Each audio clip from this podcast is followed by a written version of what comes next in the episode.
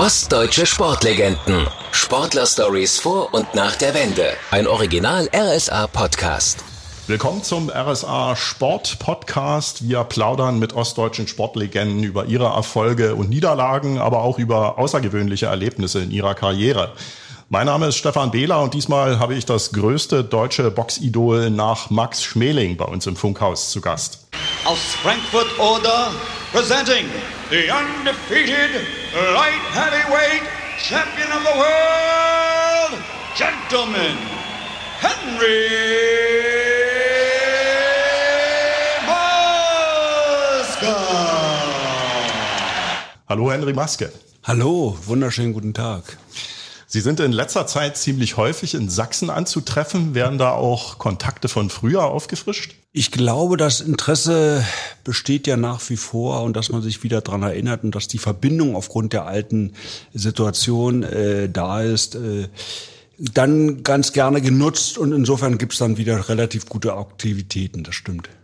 Vor ziemlich genau 30 Jahren sind Sie Profibox-Weltmeister geworden. Ihr Leben wäre ohne diesen Erfolg vermutlich ganz anders verlaufen. Ganz sicher. Äh, das war natürlich für alle, für mich ganz persönlich äh, ein besonderes Erlebnis, äh, was Besonderes, was Unerwartetes, denn niemand hat 1989 vergessen und das waren Grundlagen dafür, dass sowas überhaupt passieren konnte.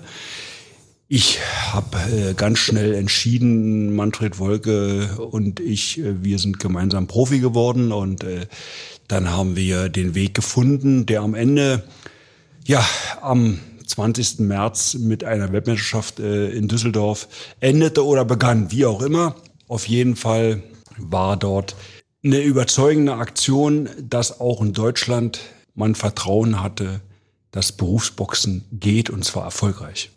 Da werden wir später noch sehr ausführlich drauf zurückkommen, denke ich. Äh, Sie haben schon als Sechsjähriger mit dem Boxen angefangen. Andere Jungs wollen in dem Alter lieber Fußballer werden. Was war da am Boxen so besonders reizvoll?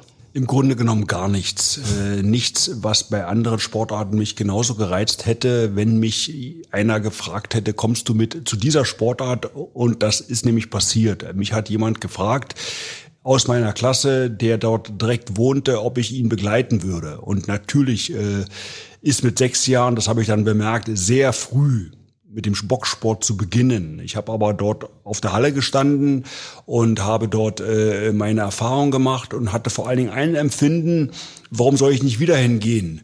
Was äh, bremst mich aus? Äh, es war nichts, dass ich sagen musste, das ist unfassbar gut, mhm. aber es war auch nichts dabei, was gesagt hat, lass es. Sondern ich hatte einen tollen Trainer, der mich motivierte, und hat mich genauso mitlaufen lassen. Und ich habe persönlich irgendwie das Gefühl gehabt, nicht falsch zu sein. Ob ich richtig bin, die Frage habe ich mir, glaube ich, gar nicht gestellt. Mhm. Äh, Sie sind mit Ihren äh, beiden Geschwistern in Jüterbock aufgewachsen, äh, sollen ein sehr lebhafter Schüler gewesen sein. Bezieht sich das mehr auf den Unterricht oder mehr auf die Pausen? Ich glaube sowohl als auch. Also auf jeden Fall war ich natürlich ähm, ein unruhiger Geist im körperlichen. Ich wollte mich gerne bewegen. Und ich muss gestehen, ich bin manchmal auch äh, ja nicht ganz rücksichtsvoll gewesen im Zusammenhang mit einer mit Gesprächen oder ich will nicht sagen Auseinandersetzungen mit Lehrern. Manchmal, wenn ich mich herausgefordert fühlte, habe ich Dinge gesagt, die ich im Nachgang auch selbst bereute, worüber, wofür ich mich auch entschuldigt habe. Aber wir wissen ja, gesagt ist gesagt. Man hätte vorher drüber nachdenken dürfen, auch als Kind und Jugendlicher darf man das. Äh, ich hoffe, alle sehen es mir nach, die es noch können und äh, bitte wirklich um Entschuldigung. Die ist hoffentlich angenommen. Mit 13 Jahren sind sie in Leipzig Spartakiade-Sieger geworden, waren also der beste junge DDR-Boxer in ihrer Altersklasse. Stimmt es, dass sie ohne die Spartakiade gar nicht zum Leistungssport gekommen wären? So schien es, denn äh, ich bin natürlich äh, dann auf der Sportschule in Situationen gekommen, oder was heißt natürlich, ähm, dass der ein oder andere Trainer, der mich sah und meine Art, wie ich boxte, äh, sich fragte, wie der hier da die Delegierung geschafft hat. Mhm. Und dann sagte mein Trainer als erste Antwort, äh, der Spracharsieger geboren. Ich sage, ja, okay, dann sagte er, naja, dann ist das halt so. Ne? Aber äh, dass ich irgendwas ähm, mitbrachte, allem Anschein nach, was man hätte gleich erkennen können als auch Trainer, war wohl nicht der Fall. Und äh, das hat mich in vielen Jahren immer wieder begleitet, dass äh, andere Trainer mich oder sich fragten, was ist die Qualität, die er mitbringt? Ja, kennen Sie nicht. Was hatten die denn an Ihnen auszusetzen, die Trainer?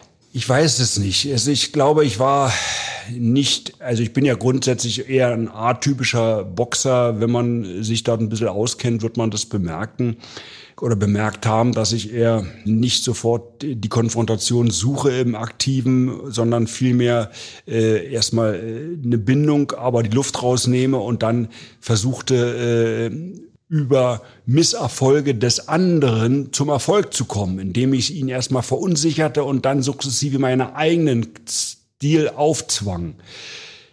Das zu erkennen, diese Art zu erkennen, die ich schon früh, ohne sie vielleicht ganz so bewusst zu praktizieren, machte, hat vielleicht nicht jeder Trainer sofort erkannt. Und auch nicht jeder Trainer sieht ja den Boxsport so offen und so frei, wie er tatsächlich ist. Der Engländer hat den seinerzeit entwickelt als ein Sport äh, Fechten mit den Fäusten. Mhm. Und äh, dass der Verstand nicht außen vor bleibt, sondern vor allen Dingen sehr benutzt wird. Und äh, manch einer glaubt, dass kräftige Arme und eine Kondition und der starke Wille die Asse sind, die am Ende im Ring mehr Bedeutung haben sollten. Also es war ihnen schon vielleicht doch im Hinterkopf irgendwo bewusst, dass es im Ring zwar wichtig ist, vor allem selber zu treffen, aber eben gerade nicht getroffen zu werden. Ich glaube, das kann sich jeder vorstellen. Wenn ich ausschließlich als Fußballmannschaft nur das Tor vorne sehe und möglicherweise auch viele schieße, mhm. aber irgendwann hat ja der Gegner auch den Ball und ich da überhaupt kein Interesse dran habe, auch nur mein eigenes Tor ein Stück weit zu schützen, was habe ich davon, wenn ich 14 Tore schieße und 16 bekommen habe? Dann habe ich am Ende rein rechnerisch ein unterhaltsames Spiel gesehen als Zuschauer. Aber eins ist klar, meine Mannschaft hat verloren. Ganz eindeutig. Äh, die Kinder- und Jugendsportschule in Frankfurt oder bedeutete damals ja auch weg von zu Hause zu sein. Äh, hat Ihnen das zu schaffen gemacht oder waren Sie eher froh drüber? Weder noch. Hm. Also ich war definitiv nicht froh. Ich war der Dritte äh, der Familie, äh, wie man früher aufwuchs, äh, zu dritt in einem Zimmer. Äh, mein Bruder war 16 zu der Zeit, meine Schwester sogar schon 18. Ich glaube, sie ist dann zu der Zeit auch schon mal äh, draußen gewesen, äh, irgendwie zum zur Abi, äh, nicht nicht zum Abitur, zum äh, zur Lehre hat sie irgendwo draußen äh, verbracht, kann sein. Aber Fakt ist, äh, ich war mit 13 Jahren äh, jung, auf der anderen Seite äh, gewillt zur Sportschule zu gehen, weil ich dort äh, mich entwickeln wollte und da hatte ich überhaupt kein Problem mit.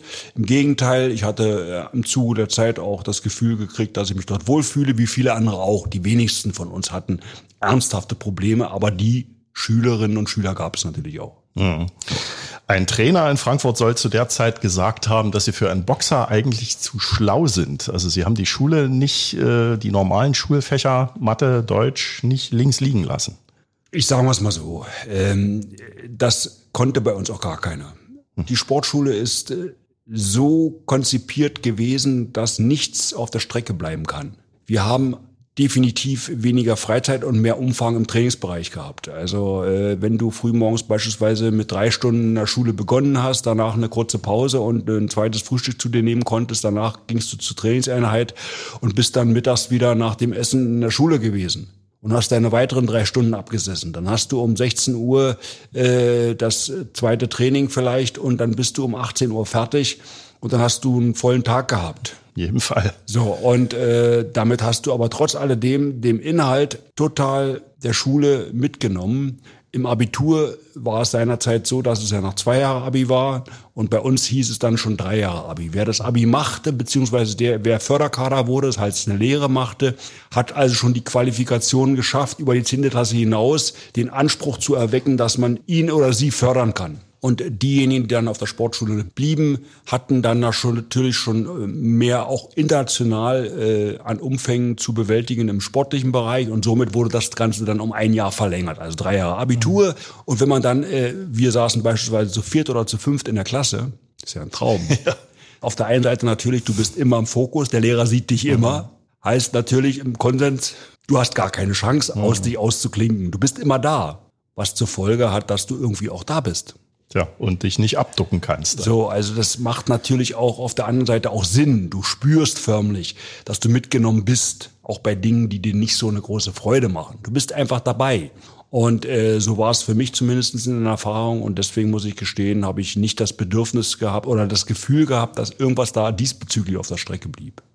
Es hat damals wohl auch Trainer gegeben, die sie für zu dünn und zu schlaksig empfunden haben. Mussten sie sich da noch Gewicht anfuttern? Eigentlich nicht. Also ich war jetzt nicht außergewöhnlich schlaksig oder dünn. Ich war schlank, das muss man sagen. Und äh, ich war auch relativ groß gewachsen. Viele meiner äh, damaligen Gleichgewichtigen waren kleiner als ich. Das heißt also stuckiger, kräftiger, mhm. robuster und der Boxstil war auch dementsprechend, was ich ja gerne auch dann für mich in Anspruch nahm, das zu nutzen.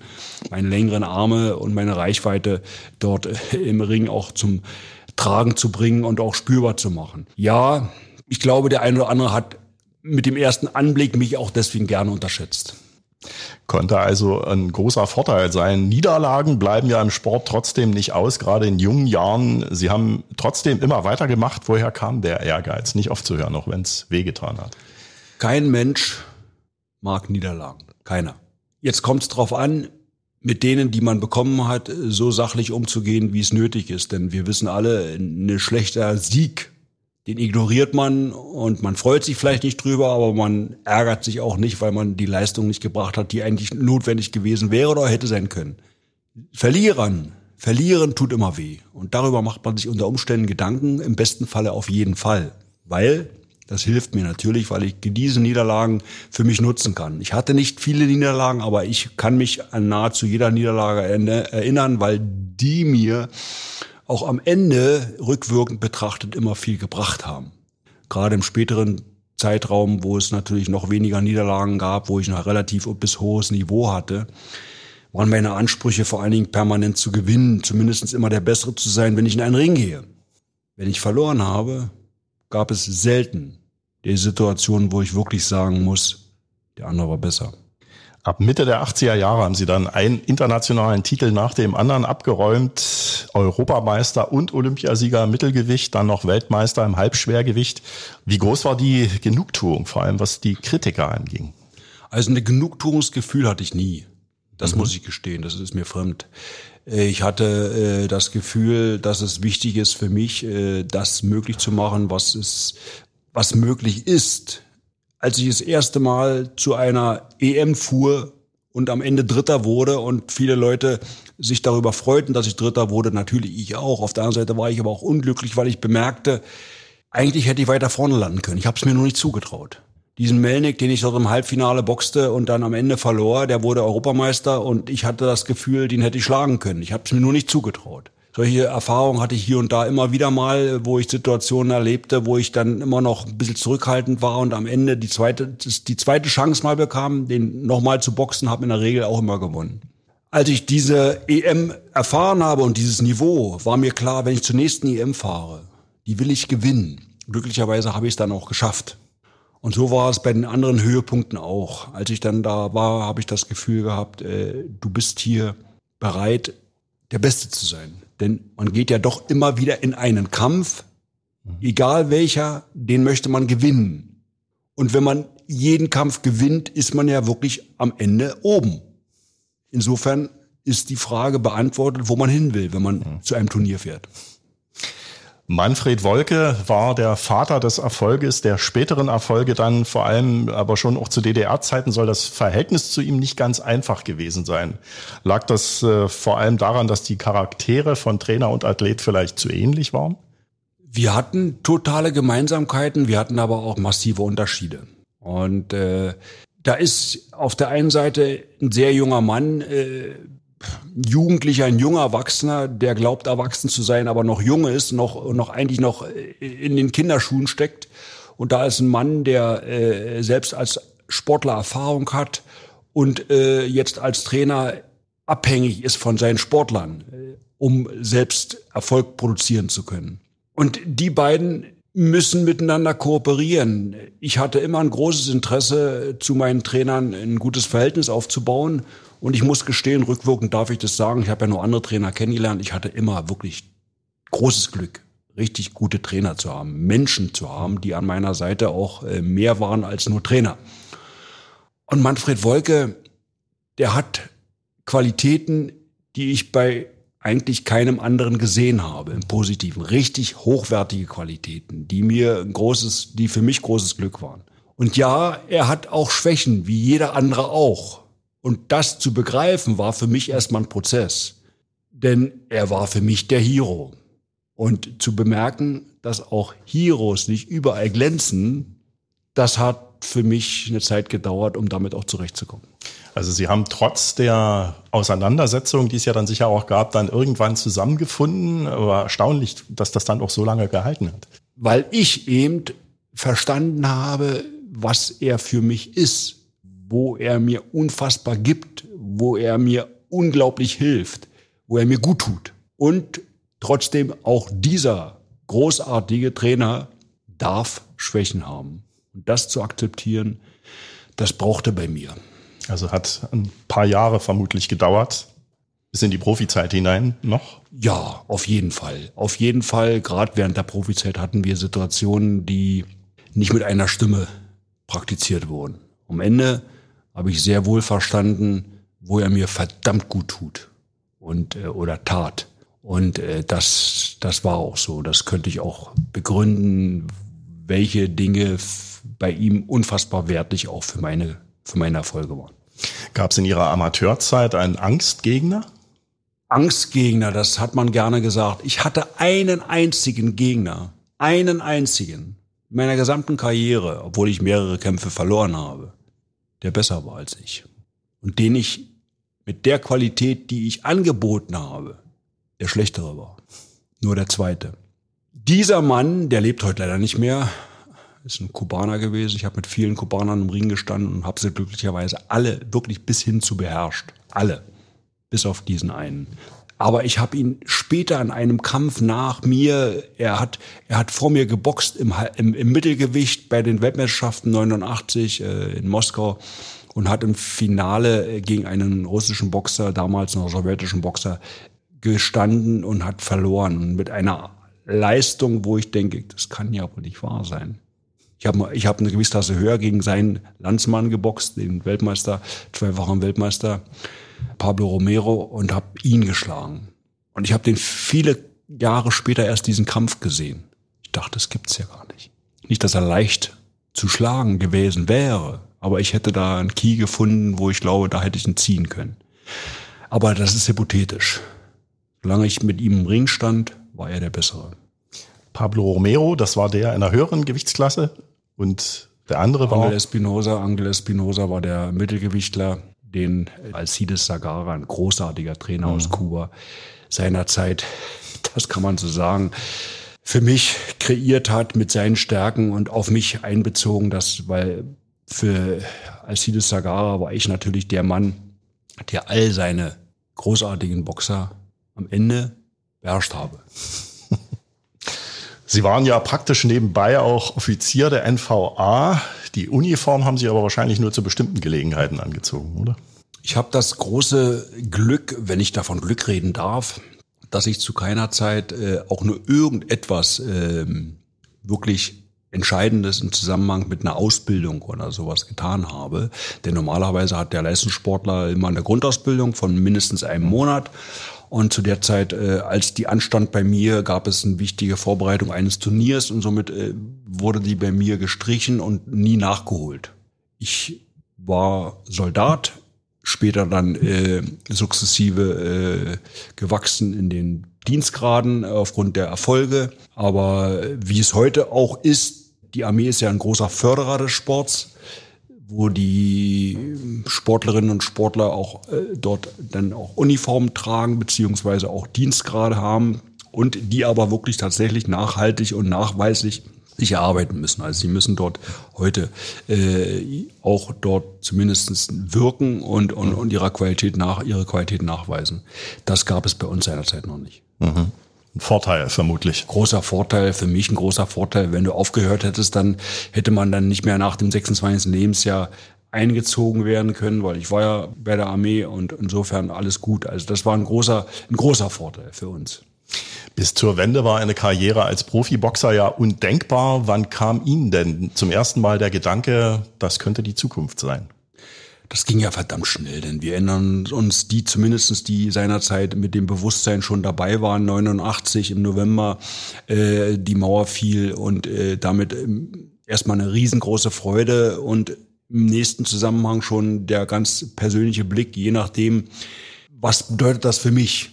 Manfred Wolke und ich, wir waren relativ schnell motiviert, auch durch Anfragen des Westens mit dem Gedanken konfrontiert, die Praxis tatsächlich folgen zu lassen. Das war ja aus heutiger Sicht nur eine kurze Zeit, denn zwischen November und am Ende 1. April Unterschrift war gar nicht viel Gelegenheit, etwas qualitativ zu hinterfragen, sich Zeit zu nehmen, was bedeutet das, sondern wir waren ganz schnell in der Situation, uns auch verteidigen zu müssen, denn äh, im Januar ging es los, dass die Gerüchte laut wurden und wir mussten dann äh, uns äh, dazu äußern. Und dann kann ich mich noch sehr daran erinnern, zwei wichtige Zeitschriften oder Zeitungen, die es gab, Neue Deutschland und die Junge Welt.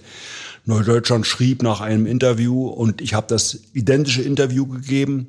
Maske wird kein Profi und das ist ein Gerücht. Und das, die junge Welt schrieb am selben Tag, also da haben sie schon ihre Freiheit äh, praktiziert. Es ist ein Gerücht, aber Maske könnte sich vorstellen, auch den Weg zu gehen. Mhm. Das war schon mal, fand ich beeindruckend, wie unterschiedlich dann relativ schnell noch unsere Presse, noch waren wir DDR, reagierte. War Manfred Wolke am Ende der Entscheider äh, oder derjenige, der dann gesagt hat, wir machen als Profis weiter? Es war für mich natürlich selbstverständlich viel leichter, mit jemandem in den Weg zu gehen, der mir vertraut war, dem ich vertraute. Und das konnte Manfred Wolke immer einem das Gefühl vermitteln, zu wissen, was auf einen zukommt. Deutlich weiter zu sein, als man selbst ist. Ja. Tatsächlich, das merkte man im Zuge der Zeit als Profi, dann, wo wir ja viel intensiver miteinander zu tun hatten als als Amateur. Dass er häufig, wenn überhaupt, ein Schritt nur weiter war. Aber er gab dem Sportler das ganz, ganz wichtige Gefühl der Sicherheit. Sicherheit zu wissen, was notwendig ist, Sicherheit zu wissen, wie man es vermitteln kann und die Sicherheit auf den Weg zu geben, dass man es packen kann. Es gab da wohl auch noch ein Schlüsselerlebnis 1989, das muss wohl noch vor dem Mauerfall gewesen sein, in, auf den Philippinen in einem Hotelzimmer vor dem Fernseher. Was hat das ausgelöst? Da gab es äh, Kämpfe immer in dieser Zeit äh, zwischen den vier, ich glaube Mittelgewichter seiner Zeit, die wuchsen dann im Gewicht, waren auch teilweise so drunter. Der Sugar, Lennartz, Hearns, Hegler und Duran. Die vier waren international, die ihre Gewichtsklasse unterhalb des Schwergewichts sehr dominierten und international auch sehr wirkungsvoll äh, präsentierten. Und ich bin nicht sicher, wer da gegeneinander geboxt hat. Ich glaube aber, dass es äh, Sugar Ray Leonards gegen Hearns war. Und der Sugar Ray, der war so grandios und Hearns war ein großartiger Boxer. Mhm. Aber es war ein Fighter. Keiner, der ausschließlich den Kampf sah und die Kraft, sondern schon mit Verstand. Aber der Sugar Ray, der war so so besonders ausgeschlafen, so beeindruckend, wie er dort nicht nur den Gegner austäntelte, sondern auch mit sehr großer Wirkung. Ja, er war nicht nur weg, sondern er war auch da. Er war gefährdend. Dass der Herrns nur noch mit dem Kopf schüttelte und nicht mehr wusste, wie am Ende hier er eigentlich aus diesem Ring noch rauskommen wird. Das war so grandios und da stellten wir uns dann auf einmal eine ganz andere Frage, die wir sonst uns nie stellen konnten. Was würde uns passieren, wie würden wir aussehen. Und am Ende muss man ja sagen, ganz, ganz viele erfolgreiche Boxer aus den USA, aus, auch aus der Bundesrepublik, aber aus, aus den, äh, sagen wir mal, Ländern, äh, die äh, dafür äh, kreiert waren, England und so weiter, die bei Olympischen Spielen und Weltmeisterschaften erfolgreich waren, waren danach weg. Wurden Profis. Meist zumindestens. Und nicht jeder, aber einige sind erfolgreich geworden, auch als Profi bis hin zu sehr erfolgreich. Ja. Warum sollten wir es nicht können? Was steht bei uns anders? Denn wir waren als Amateur mehr als ebenbürtig. Wir waren ja nicht Amateure im Sinne von Laien, ja, und die Profis sind die Profis, sondern wir waren als Amateur unter dreimal drei Minuten unterwegs und da waren wir höchst professionell. Und die Profis boxten bis zu zwölf Runden und das auf ihrer Professionalität und mussten sich Dinge angewöhnen, diese zwölf Runden zu überstehen oder zwölf Runden zu gehen, Aggressivität, was auch immer. Aber Boxen blieb irgendwie Boxen. Und zu erfahren, wo ist der Weg, das war einfach jetzt die Herausforderung. Aber am Ende sich das zuzutrauen, warum nicht? Wir sind doch nicht auf den Kopf gefallen. Als dann feststand, dass sie Profi werden, gab es ein Hausverbot beim Armeesportclub in Frankfurt oder da konnten sie dann auch nicht mehr trainieren in der Halle. Fanden Sie das undankbar nach den Erfolgen als Amateur? Um ehrlich zu sein, nein. Denn äh, glücklicherweise war ich jung, das aus meiner Sicht so zu bewerten. Der Clubchef, ursprünglich noch Herr Stemplinger, ein ehemaliger Schwergewichtler, als, als Gewichtheber ein sehr kräftiger, nach wie vor gut in Shape seiender, mit einer tiefen Stimme behafteter Mensch, den ich sehr respektierte.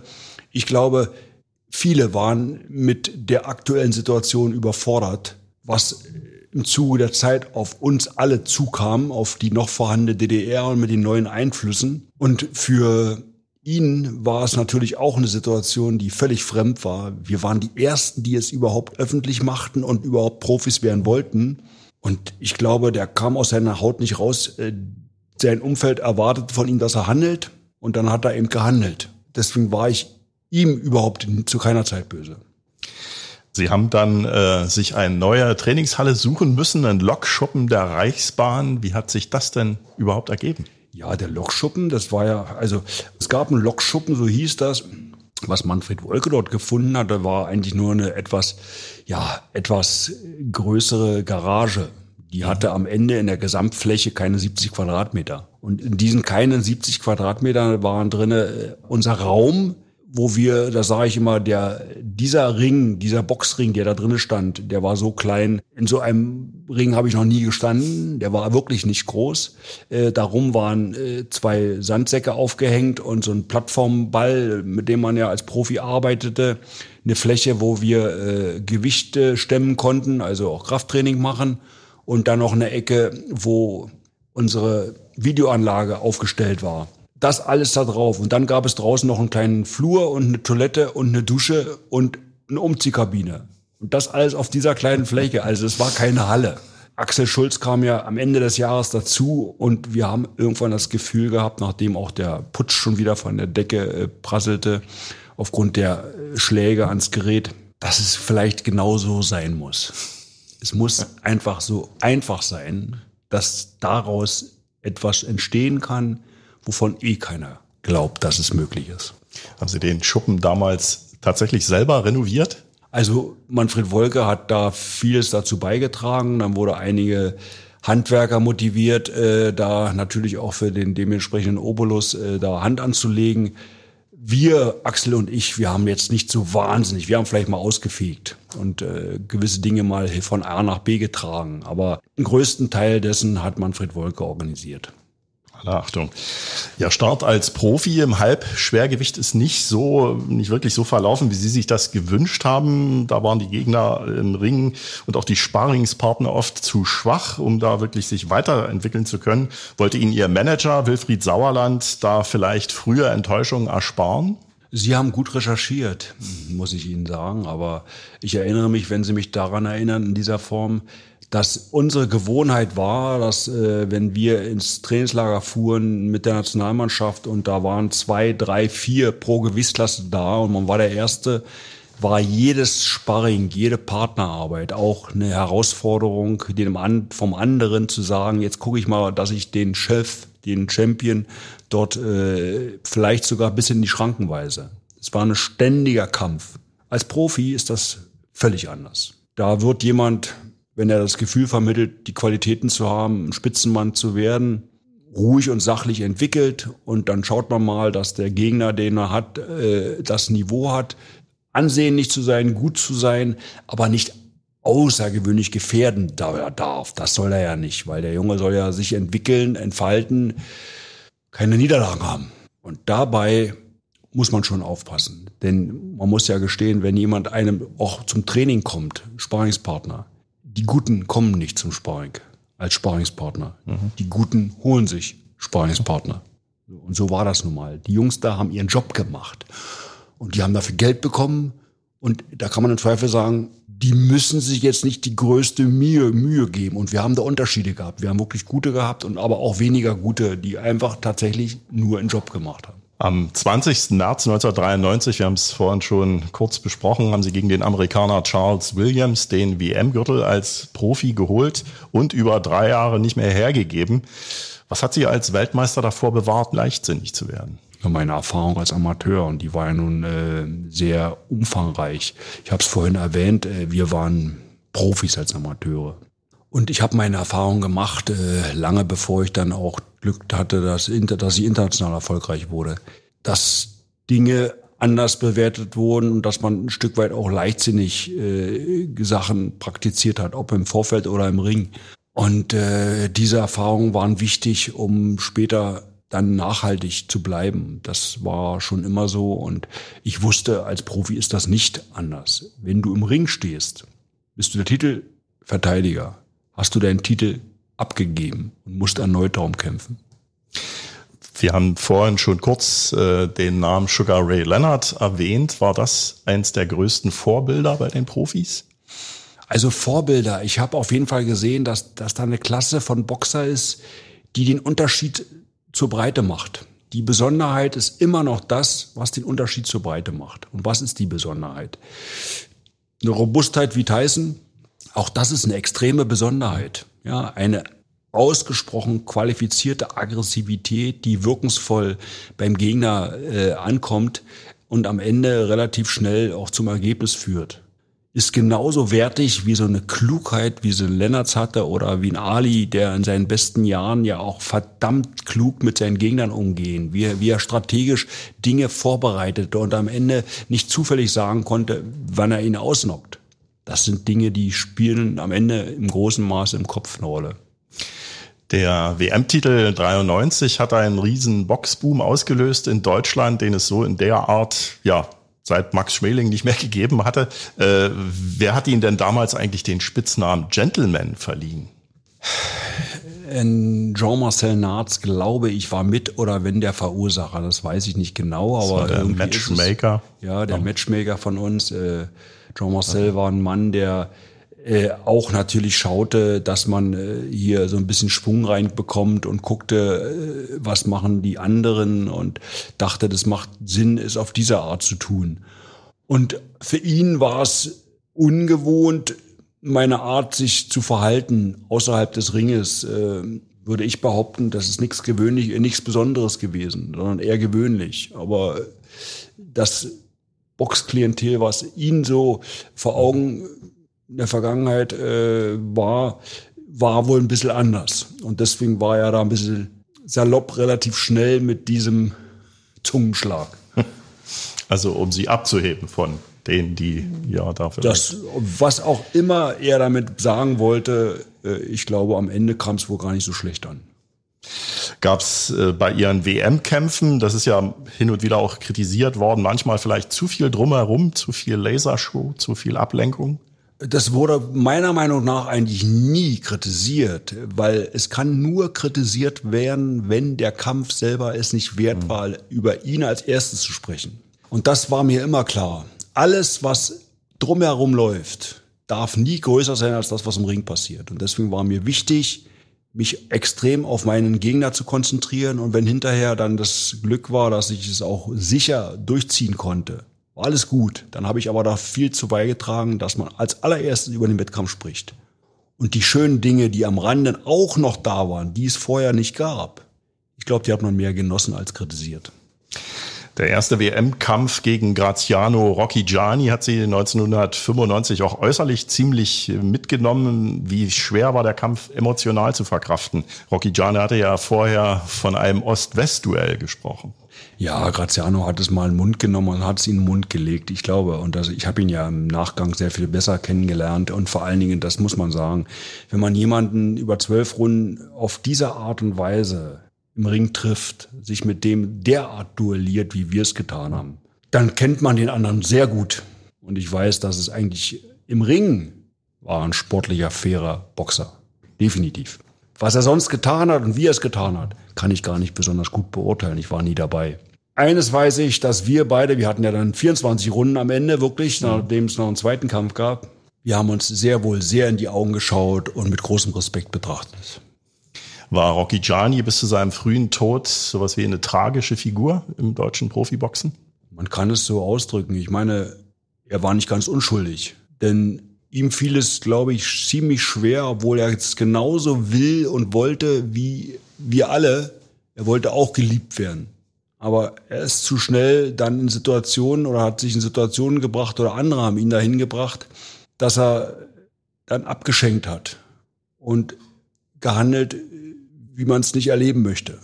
Und ich glaube, das sind Sachen, das weiß er selbst oder wusste er selbst auch, äh, dass es ihm im Weg steht, konnte es aber am Ende, glaube ich, irgendwie nicht ausreichend kontrollieren. Ich mochte ihn immer sehr und habe ihn wirklich sehr respektiert und wir hatten tatsächlich ein gutes Verhältnis. Über zehn Jahre nach ihrem letzten WM-Kampf sind sie dann nochmal gegen Virgil Hill, den Champion aus den USA, in den Ring gestiegen. Das war 2007 und sie schon 43. Was hat sie da so sicher gemacht, dass das nicht ins Auge geht? Nichts. Sie sind das volle Risiko gegangen. Auf der einen Seite ja, auf der anderen Seite mit größtmöglicher Vorsicht, äh, denn ich habe mir natürlich äh, ganz bewusst und ich weiß noch genau, als äh, Hans Maar, der ja beim Fernsehen bei RTL zu tun hatte, mir die Frage stellte, wie lange werde ich dafür mich vorbereiten müssen? Und dann sagte ich ja mindestens ein Jahr. Da guckte er mich ganz erschrocken an. So lange, so waren die Augen so, so lange. Ich habe es gar nicht beantwortet, weil äh, ich wusste, es geht gar nicht anders. Also ich habe äh, neun Jahre lang nichts mehr getan, was äh, der Spezifik Boxen irgendwie auch nur den Anschein ergeb, gegeben hätte, da etwas zu erhalten. Das war mir völlig klar, dass da, dass da viel getan werden muss, um, äh, um es das einzige, die einzige Erinnerung war im Kopf, als ich das erste Mal am Sandsack äh, stand mit Boxhandschuhen und versuchte, den so zu bearbeiten, wie es bei mir eben im Kopf vorkam, mich so erschrocken. Das waren Welten. Das war nicht mein Boxsack, der war mir völlig fremd und ich war ihm fremd. Aber dieses Bewusstsein war mir so deutlich, dass ich, das ist keine, es war keine leichtsinnige Entscheidung. Müsste Ihr Comeback nicht eigentlich verfilmt werden? Ach, das Comebacks sind immer wunderbar, wenn sie am Ende auch noch erfolgreich sind. Oder eben, wir erinnern uns vielleicht, zu der Zeit gab es ja ein Comeback im Film, ja. Sylvester Stallone äh, hat äh, genau das getan, was ich getan habe oder tun wollte. Und die Menschen fanden den Film großartig. Er hat gegen allerdings etwas jüngeren Mann, der seinerzeit äh, hip war, äh, auch den Champion, denn herausgefordert und hat gegen ihn geboxt und man hat ihn verlieren lassen, aber mit sehr viel Glanz und mit großem Respekt. Und ich habe mir gedacht, das war Ende 2006, glaube ich, mhm. der Film. Ja. Und äh, ich glaube, dachte mir, wenn, wenn ich so verliere, dann habe ich auch nicht enttäuscht. Auch nach der Boxkarriere gab und gibt es viel zu tun. Sie haben in Nordrhein-Westfalen zum Beispiel mehrere Filialen einer Fastfood-Kette betrieben. Vorher mussten Sie aber noch eine Ausbildung machen. Äh, um nicht erkannt zu werden, haben Sie sich damals wohl ein Bart wachsen lassen und äh, Ihren Namen geändert.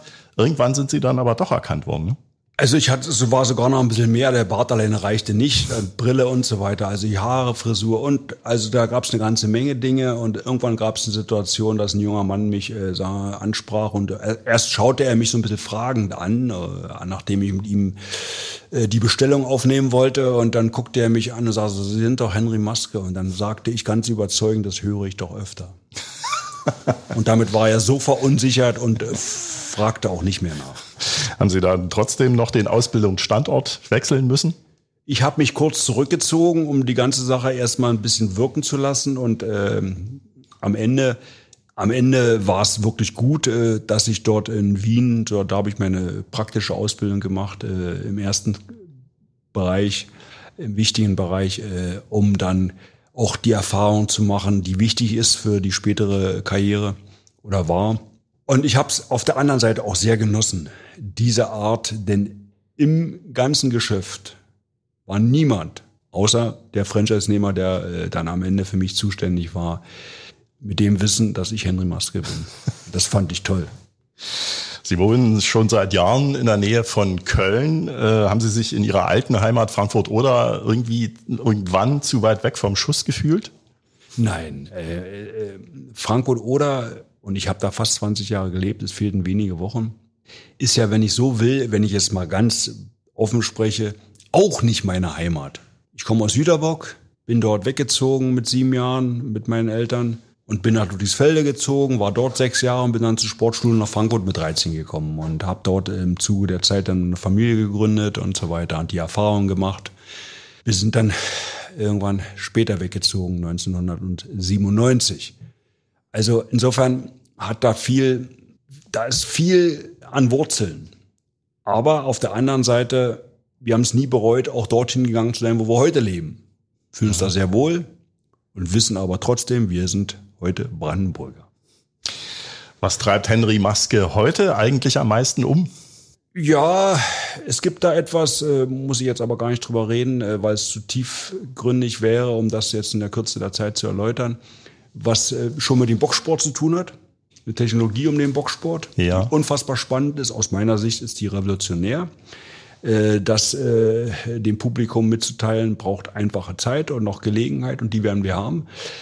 Ansonsten muss ich gestehen, genieße ich auch, dass es Dinge gibt oder gab, die Vergangenheit sind und die gut waren und die wichtig waren und die das heutige möglich gemacht haben. Jo, wir wollen Sie nicht ohne unsere Schlussrunde entlassen. Die dreht sich um Ostprodukte. Ja. Was mögen oder mochten Sie lieber? Sambalita oder Kirschwhisky? Na, dann glaube ich der Kirschwhisky. Burger Knäckebrot oder Filinchen?